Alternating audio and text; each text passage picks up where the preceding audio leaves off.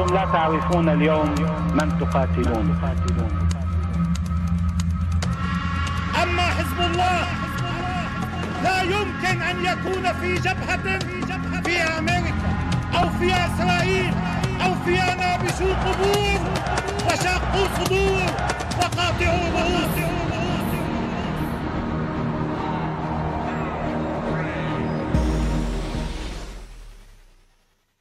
Au nom de Dieu, le tout miséricordieux, le très miséricordieux.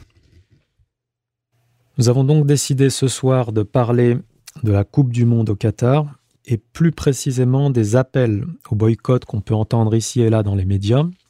Alors pour cela, j'accueille Ziloub qui va m'accompagner dans ce travail d'analyse. Oui, salam alaikum, euh, bonjour à tout le monde, bonsoir à tout le monde. Salam alaikum wa rahmatullahi wa barakatuh, que la paix soit sur vous tous. Donc je vais euh, peut-être reprendre quelques, points fondamentaux pour placer le contexte. Euh, depuis quelques semaines, voire quelques mois, on a des appels à boycotter la Coupe du Monde. Donc ça vient essentiellement de milieux ou de personnalités qu'on pourrait qualifier euh, d'idéologiquement de gauche, qui montent au créneau, ce qui a d'ailleurs pour conséquence de rendre le Qatar assez sympathique aux yeux des antisystèmes, euh, néanmoins, on se rend compte que les grands pontes de la finance, les grands chefs politiques de ce monde, ont plutôt tendance à rejeter cet appel au boycott. Euh, donc on voit qu'il ne vient pas des puissants, en tout cas des plus puissants, cet appel au boycott, puisqu'il est refusé, qu'il viendrait essentiellement d'ONG telles qu'Amnesty International et toutes les organisations qui sont un peu dans cette ligne idéologique. Alors les conditions, plutôt les raisons évoquées euh, pour justifier cet appel au boycott, c'est essentiellement les conditions des travailleurs, premièrement. Ensuite vient l'argument écologique, puisque l'empreinte carbone de l'émirat qatari ne serait pas bonne. Et enfin les conditions des homosexuels et des LGBT. Ziloub, est-ce que tu as des éléments à ajouter par rapport à cela? Bah, je voulais juste euh, préciser que la, Coupe du Monde au Qatar a été attribuée euh, le 2 décembre 2010. À cette date, euh, il me semble d'ailleurs qu'il avait été attribué exactement aussi la, Coupe du Monde en Russie qui a eu lieu il y a quatre ans. Euh, à l'époque, lorsque le Qatar a été donc désigné par la FIFA lors d'un vote, ils étaient en lice contre les États-Unis et ils ont reçu donc 14 voix contre 8 pour les États-Unis. Donc ils avaient emporté haut la main l'organisation de cette Coupe du Monde. très rapidement, les États-Unis avaient appelé à la corruption euh, de la Russie d'ailleurs aussi, euh, parce qu'à l'époque elle devait organiser la Coupe du Monde en 2018, et donc du Qatar. En gros, pour faire simple, euh, ça laissait entrevoir que les États-Unis l'avaient eu très mauvaise sur le fait donc que un pays comme le Qatar puisse avoir la Coupe du Monde et pas les États-Unis. Donc très rapidement, il y a eu des enquêtes, les États-Unis ont mené des enquêtes, et même, à travers la CIA. Parmi les dégâts collatéraux de, ces enquêtes, on a eu notamment le, scandale autour de Michel Platini, qui est un ancien immense sportif et footballeur français, qui est très connu en France et qui à l'époque officiait en tant que président de l'UEFA, qui est la plus grosse instance européenne du football. À l'époque, le gouvernement français, d'après ses dires, lui avait suggéré de voter pour le Qatar. Et donc lui-même s'était fait donc après par la suite, comment dire, un scandale était avait éclaté autour de lui et de l'ancien président de la FIFA, Seb Blatter, comme quoi il aurait touché 2 millions d'euros qu'il n'aurait pas déclaré de salaire. Il s'est avéré que en fait c'est faux, il a été lavé de tout soupçon et en fait il n'a jamais été corrompu et il n'a jamais voilà il a il a voté pour le Qatar a priori en son âme et conscience. Donc à l'époque déjà politiquement, ça avait l'air de, poser problème aux États-Unis. Le temps a passé, on parlait de temps en temps de la condition des travailleurs au Qatar lors de la construction des stades, etc. Parce que ce qu'il faut comprendre, c'est que le Qatar n'est pas du tout un pays de football. Donc pour organiser une Coupe du Monde, ils ont dû construire les stades de A à Z. Et de temps en temps, on entendait des choses sur la condition des travailleurs, etc. Mais dernièrement, ça s'est énormément accentué quelques mois avant le début de la Coupe du Monde. Sachant qu'on parle donc de 2010, c'est qu'entre-temps, bah, on a eu la guerre en Syrie. Et ce qui pourrait être intéressant, c'est de faire le lien un petit peu avec l'hypocrisie euh, qui peut régner, puisque à l'époque, quand il s'agissait d'armer euh, Jabhat Nosra et, compagnie pour détruire la Syrie, le Qatar euh, n'était pas le dernier. Et par contre, là, personne ne lui reprochait quoi que ce soit. Il y a même eu, parce qu'on sait qu'aussi le, le Qatar a racheté le club de foot du Paris Saint-Germain. Et je sais que certains supporters dans certains stades ont commencé à mettre des banderoles par rapport au Qatar, comme quoi le Qatar finançait le terrorisme. Et là, euh, la direction du Paris Saint-Germain avait été très très virulente à l'époque et elle avait menacé de porter plainte pour diffamation, etc. Et, tout était rentré dans l'ordre et plus personne n'en a jamais parlé. Et encore aujourd'hui, on, voilà, on voit qu'on reproche au Qatar, euh, de ne pas être assez euh, avancé par rapport aux LGBT. On leur reproche, par exemple, euh, la non-vote d'alcool dans les, dans les zones fans, dans les fan zones, pardon, qui vont accueillir les supporters lors de la Coupe du Monde. Sachant que, par exemple, en France, qui n'est pas un pays musulman, la vente d'alcool est interdite dans les stades. Là, ça ne pose pas de problème. Euh, on leur reproche donc la condition euh, des, travailleurs et on leur reproche aussi bien sûr euh, bah, que des, des, stades soient climatisés, etc., etc. Donc en fait, on leur reproche toujours des choses, on va dire bien pensantes, mais des choses réelles, graves, comme la destruction de la Syrie. Ça, on n'en a absolument jamais entendu parler dans les, dans les médias occidentaux. Et voilà, et c'est pour ça que je voulais un petit peu en parler ce soir donc déjà, les principales raisons, si je liste un petit peu ce dont tu parlais, on a les conditions des travailleurs, ensuite on a l'écologie et les conditions, on va dire, des homosexuels, à savoir euh, donc le lobby LGBT. Alors il me semble, je suis allé, alors déjà je ne m'intéresse pas du tout au foot de manière générale, mais disons simplement par, euh, par le plaisir d'analyser ce que, ce que l'on nous sert, quelle soupe on nous sert dans les médias, je suis allé prendre quelques informations par rapport à ces thématiques. Alors, j'ai trouvé que la Confédération syndicale internationale euh, avait établi un classement des pires pays concernant les violations des droits des travailleurs. Et dans le haut de tableau, les dix premiers sont le Bangladesh, Honduras, les Philippines, le Brésil, l'Inde, la Turquie, la Colombie, le Kazakhstan et le Zimbabwe. On ne retrouve pas le Qatar. Ce qui est très intéressant, c'est qu'on a du coup dans le haut tableau la Turquie, qui est un pays de l'OTAN, qui est un pays avec lequel les grandes puissances entretiennent de très bonnes relations, et notamment l'entité euh, sioniste. Et si on veut rester sur le plan sportif, on a le Brésil qui avait accueilli une Coupe du Monde en 2014. Or, aucune ONG et aucune grande instance internationale n'a appelé, et ni même aucun média, n'ont appelé à effectuer un boycott sur le Brésil lors de la Coupe du Monde de 2014.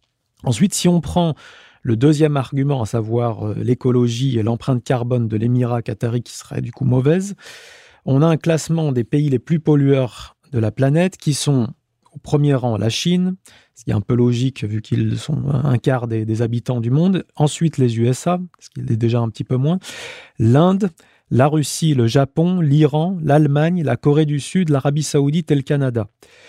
Euh, lorsque l'on regarde ce classement, on se rend compte que durant euh, moins des 30 dernières années, on a quatre pays qui sont dans les 10 pays les plus pollueurs qui ont accueilli des Coupes du Monde, à savoir les USA en 94, la Russie en 2018, l'Allemagne en 2006 et la Corée du Sud en 2002, et que, toujours pareil, aucune des grandes instances internationales ni des ONG de type Amnesty International ont appelé à un boycott du Qatar. Enfin, le troisième argument qui serait les conditions des homosexuels au Qatar, on a un classement des pays les plus homophobes au monde, euh, dans lesquels arrive en tête de liste le Brunei, qui est une monarchie en Asie du Sud-Est, une monarchie islamique, l'Afghanistan, l'Arabie saoudite, la Mauritanie, l'Iran, le Qatar, le Yémen, le Nigeria, l'Irak et le Soudan. Donc ici, le seul argument qui est logique et cohérent dans les, dans les trois premiers évoqués, à savoir les conditions des travailleurs, l'écologie et euh, les droits des homosexuels, le seul argument qui serait cohérent, c'est le droit des homosexuels, puisqu'effectivement, le Qatar ne semble pas très euh, gay-friendly, comme on dit dans certains milieux. Et donc, si on fait un petit peu euh, une synthèse, je rappelle quand même qu'on a les grands puissants, Macron, Biden, enfin en tout fait tous les grands puissants refusent catégoriquement de boycotter le Qatar tel que on les appelle à le faire actuellement. Et on se rend compte du coup qu'on a ces euh, trois lobbies, l'écologie, euh, le LGBTisme euh, et, bon le lobby entre guillemets des syndicats, hein, bien que c'est un peu ridicule parce qu'on sait qu'ils ne pèsent absolument rien dans la balance. Mais ces trois lobbies, en fait, n'arrivent pas à convaincre ni à faire plier les grands puissants de ce monde, alors qu'on aurait tendance à les considérer, au moins pour le lobby gay et pour le lobby écologique, comme hyper puissants, euh, étant donné leur pouvoir à monopoliser l'espace médiatique français et à y imposer leurs centres d'intérêt, qui sont en vérité des centres d'intérêt que d'une minorité. La plupart des Français ne sont ni écologistes ni homosexuels. Donc la question de fond que ça pose, c'est, à mon avis, quel facteur rend ces lobbies si efficaces sur certaines questions et si inopérants sur d'autres questions, notamment sur le fait de convaincre ici les grands puissants d'effectuer un, boycott du Qatar. Et il me semble que euh, Ziloub a donné des clés de compréhension qui sont fondamentales, à savoir que ce que l'on peut reprocher de plus grave au Qatar, savoir la destruction de la Syrie, quelques relations avec l'entité sioniste, on va y revenir et je vais lui donner la parole pour cela, euh, sont probablement les choses les plus graves et en fait on n'en entend jamais parler en ce qui concerne la critique du Qatar. Alors, on a des bonnes raisons de refuser le boycott. Déjà, nous, on a des bonnes raisons de le refuser, mais aussi les puissants ont des bonnes raisons de refuser le, le boycott du Qatar. Alors, pour les puissants, la première bonne raison de refuser le boycott du Qatar, c'est que le Qatar représente une alternative au gaz russe pour l'Union européenne. Donc on a plutôt des bonnes raisons, en tout cas les dirigeants européens, d'aller essayer d'amadouer cet émirat. Et on a parlé, tu en as, tu en as parlé Ziloub, euh, de, en tout cas on, reproche parfois certains agissements un petit peu de l'ordre de la corruption envers des dirigeants européens. Donc je ne sais pas si tu as un avis là-dessus, mais il me semble que c'est déjà une bonne raison pour les puissants d'éviter de, de, de se fâcher avec le Qatar. Ah bah écoute, c'est très très intéressant ce que tu viens de dire parce que de mémoire, et vous me corrigerez si je me trompe, mais dès le départ de la crise russe, et notamment à travers le gaz, le Qatar a tout de suite tiré la sonnette d'alarme en disant attention, votre boycott de, gaz russe, nous n'avons pas les capacités de comment dire de le compenser. Et ça, c'est très intéressant. Est-ce qu'on ne pourrait pas faire un rapprochement? Parce que ça correspondrait un petit peu au retour du Qatar Machine. Mais ça, bien sûr, ce ne sont que des, des, supputations de ma part. Alors, il faut en plus comprendre qu'ici, ce serait plutôt un argument euh, qui pencherait en leur défaveur, puisque à la limite, les Européens pourraient leur dire euh, pourquoi est-ce que vous ne produisez pas plus justement pour essayer de compenser nos pertes? Mais il faut comprendre que pour les États-Unis, le fait que le Qatar refuse d'augmenter sa production au-delà d'un certain plafond, ça représente une manne financière énorme pour eux, puisque les États-Unis sont le premier exportateur de gaz naturel liquéfié vers l'Union européenne depuis, euh, depuis les sanctions internationales imposées à la Russie. Donc ici, en fait, si je fais une synthèse, on a deux raisons euh, pour que les grands puissants refusent le boycott du Qatar. La première, c'est effectivement l'Union européenne, en tout cas les dirigeants de l'Union européenne qui cherche à se mettre dans la poche, en tout cas à ne, pas se fâcher avec les dirigeants du Qatar pour essayer de combler leur manque en gaz. Et on a les États-Unis qui en fait ont un intérêt inverse, qui est de dire au, Qatar non, non, surtout pas, vous ne, vous ne surproduisez pas, parce que tout ce que vous, vous n'allez pas vendre, en fait, c'est nous qui allons le vendre à l'Union européenne. Et cette nouvelle configuration depuis les sanctions internationales font, nous, font de nous le premier exportateur de gaz naturel liquéfié vers l'Union européenne. Donc ça, il me semble qu'ici, on a du coup des bonnes raisons qui expliquent euh, le refus des grands puissants de ce monde de boycotter le Qatar. Ensuite, on peut peut-être parler des bonnes raisons de refuser le boycott, mais pour nous. Et je dirais qu'ici, euh, on, peut quand même euh, expliquer rapidement le rôle que joue le Qatar, notamment vis-à-vis -vis de la Palestine et entre autres de la résistance palestinienne, à savoir le Hamas, puisqu'il faut savoir que le Qatar finance et entretient, entre guillemets, d'un point de vue économique, le Hamas. Ils ne sont pas les, les seules mannes financières, puisque l'Iran le finance, probablement la Turquie aussi euh, envoie des aides au Hamas. Euh, et donc c'est une bonne raison pour nous, à la limite, de refuser euh, ce boycott du Qatar, mais on verra un peu plus tard les, les limites, on va dire, de ce soutien financier. il y avait un petit truc que je voulais préciser aussi, c'est une des raisons du boycott selon les médias occidentaux, c'est le nombre de morts sur les chantiers qataris. Et mmh, j'avais écouté une émission de football, très connue là, sur une radio très connue là, qui s'appelle RMC là et à un moment donné, il y avait un spécialiste, qui avait parlé le problème, c'est que je vais pas être très précis dans le nom etc. mais il rapportait qu'en fait, par rapport à la taille des chantiers qui représentaient donc, les stades, il y avait 1,5 fois moins de morts sur les chantiers qataris que sur les chantiers parisiens. Donc là aussi, on se rendait compte qu'en fait, c'était une, une comment s'appelle une, une, une, raison fallacieuse pour laquelle il fallait boycotter le Qatar, quoi. concernant les LGBT, la polémique est venue sur le fait que le lobby LGBT voulait que les capitaines des équipes de foot portent le brassard arc-en-ciel lors des matchs de la Coupe du Monde. Et ça, ceux qui ont refusé en première instance, c'est pas le Qatar, mais c'est la FIFA elle-même, qui est donc l'instance qui est détenteur des droits de l'organisation de la Coupe du Monde. D'ailleurs, ça avait fait une grande polémique puisque le gardien de l'équipe de France avait dit clairement, moi, je ne porterai pas ce brassard-là. Et voilà, et on voit encore une fois de plus qu'il nous, accapare l'esprit avec, entre guillemets, des faux sujets, avec des sujets, on va dire, ultra secondaires. C'était là l'objet un peu de, mon, coup de gueule, c'était justement comparé à ce qui s'est passé en Syrie. Et je voulais savoir, toi, Aïssa, est-ce que tu pourrais nous rappeler quel a été l'impact direct et indirect du Qatar concernant la destruction de la Syrie, qui, je le rappelle, a fait des centaines de milliers de morts, a fait des, plongé un pays qui était autosuffisant en agriculture dans une, dans une certaine pauvreté, etc. Et surtout qu'il l'a qu'il l'a jeté en proie à, l'entité sioniste à côté, etc. Voilà, est-ce que toi, tu pourrais rappeler les faits? Alors ça tombe bien parce que du coup la, transition, tu l'amènes parfaitement. On pourrait du coup maintenant qu'on a vu les mauvaises raisons, entre guillemets, en tout cas les bonnes raisons de ne, pas boycotter le, Qatar, on pourrait du coup maintenant entrer dans les bonnes raisons de le boycotter. Et là encore, on pourrait faire comme on a fait du coup pour les, pour les bonnes raisons de refuser le boycott. On pourrait regarder quelles sont les bonnes raisons pour les puissants de le boycotter et quelles, sont, quelles seraient les bonnes raisons pour nous de demander euh, ce boycott ou d'accepter ce boycott. Alors avant de rentrer dans le dossier syrien, parce que je pense qu'il faudra qu'on finisse là-dessus pour bien euh, enfoncer le clou, euh, pour les puissants, les bonnes raisons d'accepter le, boycott du Qatar, c'est peut-être déjà le refus du Qatar d'envenimer ses relations avec la Russie. On a vu depuis le conflit ukrainien que je ne pourrais pas dire que, c'est un allié au sens premier du terme, mais en tout cas, clairement, il y a un refus de, euh, de, se positionner clairement dans le camp de l'OTAN et des atlanto-sionistes de la part du Qatar. Donc ça serait une première bonne raison pour les puissants de ce monde euh, d'appeler au boycott du Qatar. Ensuite, on peut évoquer rapidement le rapprochement du Qatar avec l'Iran depuis environ 2017. Ça faisait suite aux hum, volontés de l'Arabie saoudite de placer l'émirat du Qatar sous embargo. Et en vérité, le seul pays dans la région qui avait euh, d'une refusé euh, d'appliquer ce, blocus et surtout qui avait euh, envoyé hein, des, des, forces armées pour aller briser ce blocus, c'était la République islamique d'Iran.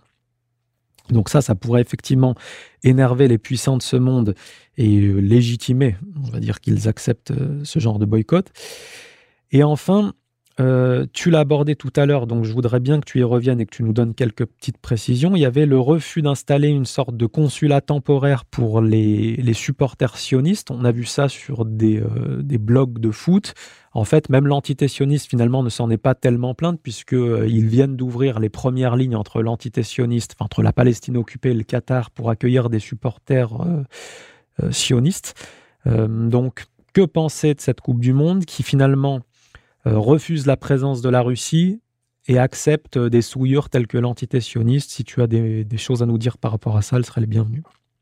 Alors le Qatar avait obtenu auprès de l'entité souillante euh, d'imposer le passage de 8000 Palestiniens pour aller vers le Qatar, euh, pour que 8000 Palestiniens puissent euh, accéder à la Coupe du Monde. Le Qatar avait imposé que la moindre attaque ou la moindre violation de paix annule toutes les liaisons directes entre Israël et Doha, donc la, la capitale qatari, pour les supporters israéliens. C'est-à-dire qu'à partir du moment où Israël perpétuait une attaque ou violer la paix, ah, dans ces cas-là, les supporters euh, israéliens étaient menacés de ne, plus pouvoir accéder à la, Coupe du Monde. Euh, il y avait le refus aussi du Qatar d'avoir un bureau représentatif diplomatique provisoire pour les supporters israéliens. Euh, donc là, ils avaient refusé ça. Ils avaient aussi bloqué le roaming israélien, imposant aux souilleurs sionistes de prendre des puces qataris s'ils voulaient avoir accès à internet, une fois rendus sur le sur le sol qatari. Voilà pour les pour les informations. Moi, personnellement, bien sûr, ça ne me satisfera pas, surtout que je pense que depuis le temps, euh, les sionistes ont mené des exactions, notamment contre le djihad islamique, et n'arrêtent pas de rentrer, euh, comme on peut le voir tous les jours sur ton canal. Euh, donc, ils, font des incursions dans le camp de Jenin, à Nablus, à Hébron, etc. Donc là, qu'en est-il des supporters israéliens? Sont-ils interdits de venir à la Coupe du Monde du Qatar? Je ne sais pas, mais j'ai pas eu cette information-là il n'en demeure pas moins que de toute façon, les, premiers vols commerciaux, ça y est, ont, débuté euh, ces derniers temps entre le Qatar et Israël. Leur petite pression par rapport à Israël euh, ressemble plus à un petit bonbon sucré euh, plutôt qu'à un vrai médicament. Quoi. Oui, en, quelque sorte, on pourrait dire que les, les dommages sont bien plus importants euh, que les que les petites euh, que les petits préjudices euh, entre guillemets qui leur feraient subir et qui n'en sont même pas en fait. Hein. C'est surtout de la menace qui est même pas réalisée en fait au bout du compte. Alors je pense qu'on peut peut-être terminer par les bonnes raisons pour nous du coup d'accepter entre guillemets un boycott du Qatar. Donc je parlais de l'absence de la Russie à cette Coupe du Monde, ce qui en soi déjà légitimerait parfaitement qu'on boycotte cette Coupe du Monde. Hein pour des raisons sur lesquelles on ne va pas trop s'éterniser. La présence de l'entité sioniste dans une telle compétition sur une terre qui est censée être une terre islamique, euh, de peuple essentiellement musulman, la majorité, dans l'écrasante majorité, ça c'est une raison qui légitimerait parfaitement qu'on boycotte cette, cette compétition. Et puis si on veut euh, dépasser un peu le cadre du sport pour entrer dans des choses un petit peu plus sérieuses, je pense qu'on pourrait parler du coup de la question de la Palestine et de sa résistance et bien entendu du rôle du Qatar dans la destruction de la Syrie. Alors on va peut-être commencer par euh, les liens qu'entretiennent le Qatar avec le Hamas. Je disais tout à l'heure que euh, c'est un pays qui finance le Hamas en partie, avec la Turquie mais aussi l'Iran. Et ça nous permet ici peut-être de rappeler qu'au sein du Hamas, on a finalement quelques centres de commandement, plusieurs centres de commandement qui ne sont pas toujours d'accord les uns avec les autres. Et une des raisons de ces désaccords, c'est que leurs bailleurs, en fait, que ce soit d'un point de vue financier ou même des armes, ne sont pas toujours les mêmes. Euh, ce qui explique certaines dissensions au sein des, euh, des dirigeants du Hamas. Et on peut dire que le rôle du Qatar et de la Turquie est essentiellement euh, d'amener euh, un, approvisionnement financier, économique, euh, pour financer les salaires de la branche politique, disons, du Hamas, alors que le rôle de l'Iran est plutôt d'armer même s'il finance également, mais disons que la particularité de l'Iran, c'est que c'est la seule puissance à armer en tout cas la seule puissance étatique, hein, euh, puisque le Hezbollah est aussi un, mouvement qui arme la résistance palestinienne, mais du point de vue des États, l'Iran est la seule puissance étatique qui prend le risque et qui assume le fait euh, d'armer, de former militairement la résistance palestinienne. Donc on peut considérer finalement que c'est un point plutôt positif que le Qatar finance la branche politique du Hamas, sauf que euh, en contrepartie de ce financement, ils ont souvent tendance à demander euh, aux branches du Hamas qui ne sont pas sur leur coupe, à savoir du coup la branche armée, euh, de faire des concessions face aux demandes de l'entité sioniste. Ils sont souvent aux tables des négociations pour servir d'intermédiaire en période de crise et notamment lorsqu'il y a des grosses escalades des violences. Et on retrouve souvent ces deux intermédiaires, le Qatar et l'Égypte de Sisi, parfois Erdogan aussi. mais on peut du coup à mon avis, mettre en avant et expliquer aux gens que ce qui paraît être un soutien en apparence est plutôt une tentative de servir d'intermédiaire pour essayer de tirer la résistance palestinienne des mains, entre guillemets, de l'Iran, tel qu'il le formule. Euh, moi, si je devais le formuler, je dirais plutôt que euh, ils essayent en fait de, saboter les efforts de renforcement de la résistance palestinienne à travers euh, les mannes financières qu'ils lui proposent. Ça nous permet ici d'enchaîner sur ce, que, sur ce dont tu voulais parler, à juste titre, puisqu'à mon avis, c'est le sujet le plus important lorsqu'on parle du Qatar, c'est le rôle du Qatar dans la destruction de la Syrie, puisqu'effectivement, au début de la guerre en Syrie, l'Iran n'était pas la seule puissance étatique qui fournissait des armes et de la formation militaire à la résistance palestinienne. Il y avait aussi la République arabe syrienne, donc de Bachar al-Assad. C'était quelque chose de officiel, hein, puisque même les dirigeants du Hamas euh, euh, chantaient les louanges de Bachar en public et le remerciaient pour son soutien militaire. Et hum, l'argent proposé par le Qatar au Hamas a réussi a créé euh, d'énormes dissensions entre euh, ces deux blocs, hein, entre la, République arabe syrienne et le Hamas. Ils ont réussi à faire sortir le Hamas de Syrie, mais aussi et surtout, le, Qatar a joué un rôle prépondérant dans le financement de toute la tendance euh, djihadique takfiri, qui est ni plus ni moins que ce qu'on peut appeler les, anciens réseaux d'Al-Qaïda, voire les, les réseaux renouvelés d'Al-Qaïda, hein, puisque Jabhat al-Nusra était clairement la branche syrienne d'Al-Qaïda en Syrie. Mais j'ai envie de dire, leur rôle ne se limite pas à ça, hein, puisque euh, à peu près toutes les milices qui ont combattu Bachar al-Assad au début étaient financés par le Qatar. Et ensuite, on a eu un financement saoudien, un financement israélien qui est venu après, mais j'ai envie de dire comme une forme de contre-révolution euh, qui visait surtout à sécuriser les, régions sud euh, pour que les milices ne prennent pas trop de puissance au cas où il leur viendrait l'idée de menacer l'entité souillante sioniste. Mais clairement, le Qatar a joué un rôle prépondérant. Ça a, peut-être été le, un, des premiers grands financeurs de la, de la révolution syrienne et de la révolution qu'on s'entende bien, même si tout le monde est, je pense, au fait de cet épisode de l'histoire ici, mais on parle d'une révolution takfiri, terroriste, euh, djihadique dans le mauvais sens du terme. C'est pas, pas de djihad euh, authentique de l'islam qui devrait euh, combattre l'occupation sioniste et l'occupation américaine en Irak. Hein. On parle d'un djihadisme terroriste de tendance wahhabite qui a martyrisé le peuple syrien, dont toutes les exactions ont été passées sous le silence dans les médias occidentaux pendant environ trois ans, trois ans et demi. Et le jour où les puissances occidentales ont décidé d'intervenir elles-mêmes en Syrie, puisqu'elles ne parvenaient pas à euh, concrétiser leur objectif de faire tomber Bachar al-Assad par l'intermédiaire de ces euh, hordes de djihadistes takfiri, le jour où les puissances occidentales ont décidé euh, d'envoyer leurs troupes en Syrie, notamment euh, sous le prétexte fallacieux de soutenir les Kurdes, les séparatistes kurdes, et eh bien là, ils ont commencé à reconnaître les exactions de Daesh en nous forçant à pleurer euh, de toutes les larmes de notre corps ce qu'il se passait pour Charlie Hebdo, c'est-à-dire 15 morts, et ce qui s'est passé en France, même si c'est bien dramatique que le peuple français ait dû ait, ait, à connaître l'horreur et l'atrocité de ce terrorisme. Mais je rappelle que 300 euh, morts, on n'est même pas arrivé à 300 morts sur 6 ans de terrorisme, alors que 300 morts, c'était euh, largement ce que vivaient les Syriens en une seule journée pendant 5 ou 6 ans d'affilée. Euh, donc voilà le rôle qu'a joué le Qatar dans cet épisode. Je pense que après ça, les, conclusions viendront très naturellement, mais je te laisse peut-être rajouter des éléments si tu le souhaites, mon cher Ziloub.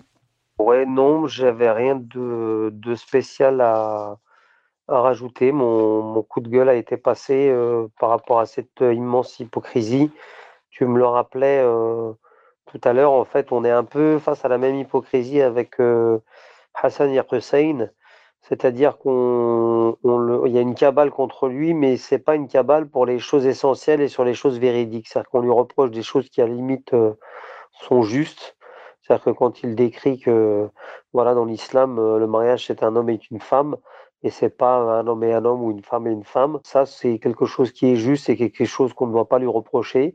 Mais par contre, quand il appelait au pseudo-jihad et quand il appelait au massacre euh, de l'armée arabe syrienne, là il y avait personne pour le traîner euh, devant des tribunaux, parce que je vous rappelle que appeler au jihad et appeler à la à la guerre sainte, normalement, euh, vous ramène en prison en France. Et d'ailleurs, ça, ne lui a posé aucun problème à l'époque. Et jusqu'à aujourd'hui, lorsqu'on lui refuse de, rester en France, c'est pas ce qui lui est reproché. Hein. Ce qui lui est reproché, c'est des propos contre l'antidécionniste et euh, effectivement sur les, conditions des femmes, etc. Donc, euh, Voilà. Et, là, pareil, on retrouve un peu la même, les mêmes similitudes avec donc cette Coupe du Monde au Qatar. Parfaitement, je suis entièrement d'accord. Je, te remercie de l'avoir euh, souligné. Alors en ce qui concerne du coup, j'ai euh, quelques petites conclusions qui, je le disais, viennent euh, fort naturellement après tout ce que l'on a dit, à savoir que du coup, on a des mauvaises raisons de boycotter le Qatar et on a des bonnes raisons de le boycotter. Mais en vérité, ce qui est extrêmement, euh, j'ai envie de dire, euh, offensant et presque insultant à notre intelligence, c'est que euh, ce qui est médiatisé, ce sont toutes les mauvaises raisons, en fait. Alors qu'il y a un, véritable blackout sur tous les mauvais agissements du Qatar et les bonnes raisons de le boycotter, à savoir tout ce qu'il a fait pour détruire la, la Syrie, l'Irak, puisqu'ils ont aussi participé à la, à la construction de Daesh, et euh, le financement de manière générale de la tendance terroriste takfiri dans le monde. Et ça, c'est un blackout total. Personne ne reproche ça au Qatar, qu'il s'agisse d'Amnesty International, des associations des droits de l'homme, etc., etc., et de tous ceux qui demandent actuellement euh, de boycotter le Qatar parce qu'il y aurait trop de, de gaz d'échappement ou je ne sais quoi, ou de climatisation là-bas. Euh, du coup, ce que l'on se rend compte, c'est que dans les lobbies, finalement, il y a une hiérarchie puisque euh, ce sont les lobbies les plus puissants qui décident euh, si on applique ou pas des sanctions, puisqu'en fait, quand on parle de boycott ici, c'est un mot mignon, mais je rappelle que les sanctions sur la Syrie, elles ont été votées en quelques jours et appliquées en quelques semaines. Pareil pour la, pour la Fédération de Russie dans le dossier ukrainien, et que là, il n'y avait pas de débat, hein. il y avait une unanimité totale, et encore pire si on parle de la République islamique d'Iran, qui depuis 1979 croule sous, sous, les pressions des sanctions économiques internationales. Hein. Et là, ça va très vite. Il y a une unanimité dans le paysage politique, diplomatique et médiatique français ou international qui fait que ça agit très vite. Or là, on se rend compte qu'on a des petits lobbies euh, de, du style écologique et voire même le lobby LGBT qu'on pense parfois être un peu hyper puissant, qui n'ont finalement pas le pouvoir de convaincre et d'imposer aux grands puissants de ce monde de boycotter le Qatar, ne serait-ce que de boycotter une petite Coupe du Monde. Je ne parle même pas de sanctions économiques réellement efficientes. Et que du coup, il y a bien une hiérarchie dans ces lobbies. Et la question, c'est savoir qui est en haut des lobbies les plus puissants. Et on se rend compte qu'en vérité, dans les lobbies les plus puissants, ils ne décident d'appliquer des sanctions ou des boycotts que quand ça va dans leur intérêt. Et leurs intérêts sur cette question du Qatar, c'est justement d'utiliser cet émirat euh, pour ce qu'il a fait de pire, à savoir de corrompre la résistance palestinienne et de détruire des piliers de la résistance comme la Syrie et l'Irak qui ont toujours été euh, des soutiens fondamentaux vers cette résistance palestinienne ou de manière plus générale antisioniste au Liban ou euh, anti-occupation de l'Amérique en Irak. Et donc, pour cela, ces pays, et ces lobbies surtout, euh, non seulement, on va dire, utilisent le Qatar pour financer, faire grandir, former et soutenir le terrorisme à l'international, mais en plus, ces grands, enfin le haut de la hiérarchie de lobby demande aux petits lobbies de fermer leur bouche sur à la limite des choses qui pourraient être condamnables au Qatar comme le droit de certains travailleurs ou, même jusqu'aux euh, conditions des LGBT puisqu'on nous parle que de ça à nous à longueur de journée. Mais le lobby sioniste, les lobbies atlanto-sionistes et les lobbies de la grande finance demandent bien aux lobbies LGBT de fermer leur bouche sur cette question parce que le fait de pouvoir utiliser le Qatar pour corrompre la résistance palestinienne ou pour détruire des pays comme la Syrie, c'est visiblement plus important pour eux que la condition des homosexuels dans la péninsule arabique. Donc, j'ai envie de dire que la boucle est bouclée, euh, hiérarchie des lobbies, et on comprend bien qui domine qui. Et, ça me permet peut-être de, pour terminer sur, un, sur une conclusion franco-française, lorsqu'on nous parle euh, des droits des LGBT en France, il faut bien comprendre qu'au-dessus d'eux, de mon point de vue, il y a un autre lobby et leur but, c'est pas à la limite que les homosexuels vivent bien en France, parce que je suis désolé, il n'y a pas de ratonnade ou de, massacre contre les homosexuels dans le marais, mais le, le, le, véritable but, c'est bien de faire du peuple français un peuple d'homosexuels soumis de A à Z au sionisme. Et donc je terminerai là-dessus. Je remercie ceux qui ont eu la patience d'écouter jusqu'à maintenant. Et puis on va peut-être ouvrir les questions s'il y en a qui veulent intervenir ou s'il y en a qui veulent tout simplement euh, rajouter quelques points. Chers auditeurs, c'est tout pour aujourd'hui. Je vous rappelle que vous pouvez participer à l'enregistrement de cette émission tous les dimanches à 21h30 sur le canal Telegram Axe de la Résistance.